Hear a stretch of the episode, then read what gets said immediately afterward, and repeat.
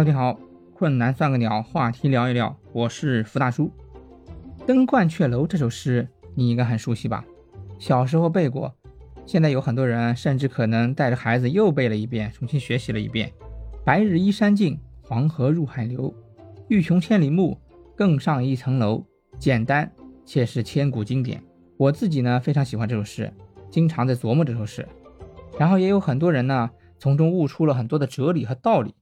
最近呢，我又跟王明军老师在这首诗里面呢，又学习到了一个在播讲里面讲求的空间感和距离感。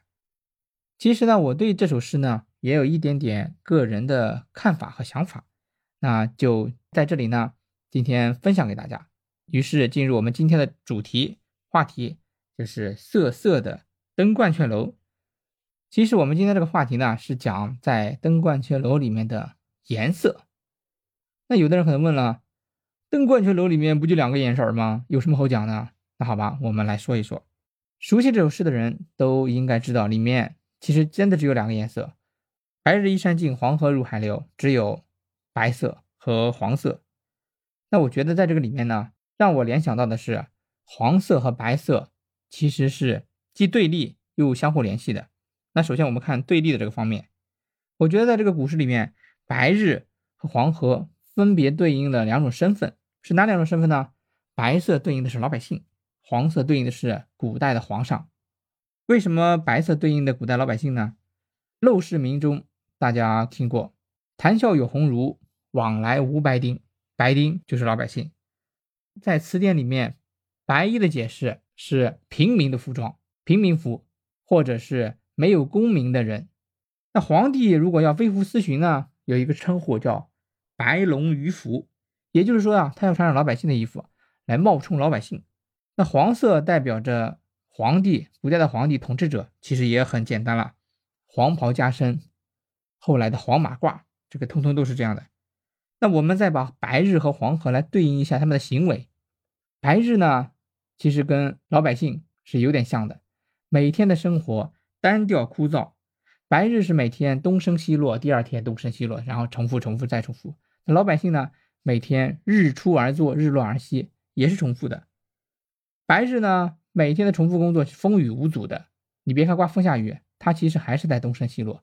那老百姓其实也是这样，苦啊，要糊口啊，要过日子啊，刮风下雨也得出去干活。那我们再看黄河呢，其实是对应的皇帝任性、肆意妄为。有句话说：“雷霆雨露皆是君恩。”好多人的重点。目标点是看到皆是君恩上。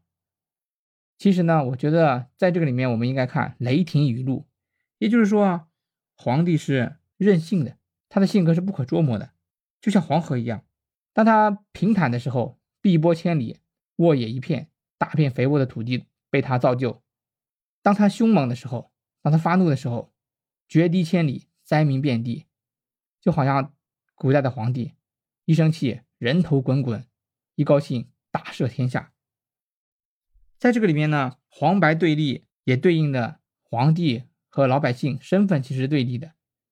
白日和黄河，一个天上，一个地下。那老百姓和皇帝呢，一个远居山野，一个高居庙堂。这一个是黄白对立，其实黄白在这个里面是相连的。我们来讲一下，一说黄白之物。黄白颜色，我们首先想到的是黄金、白银，这个是很紧密联系在一起的。还有黄白，其实是一个颜色，就是淡黄色。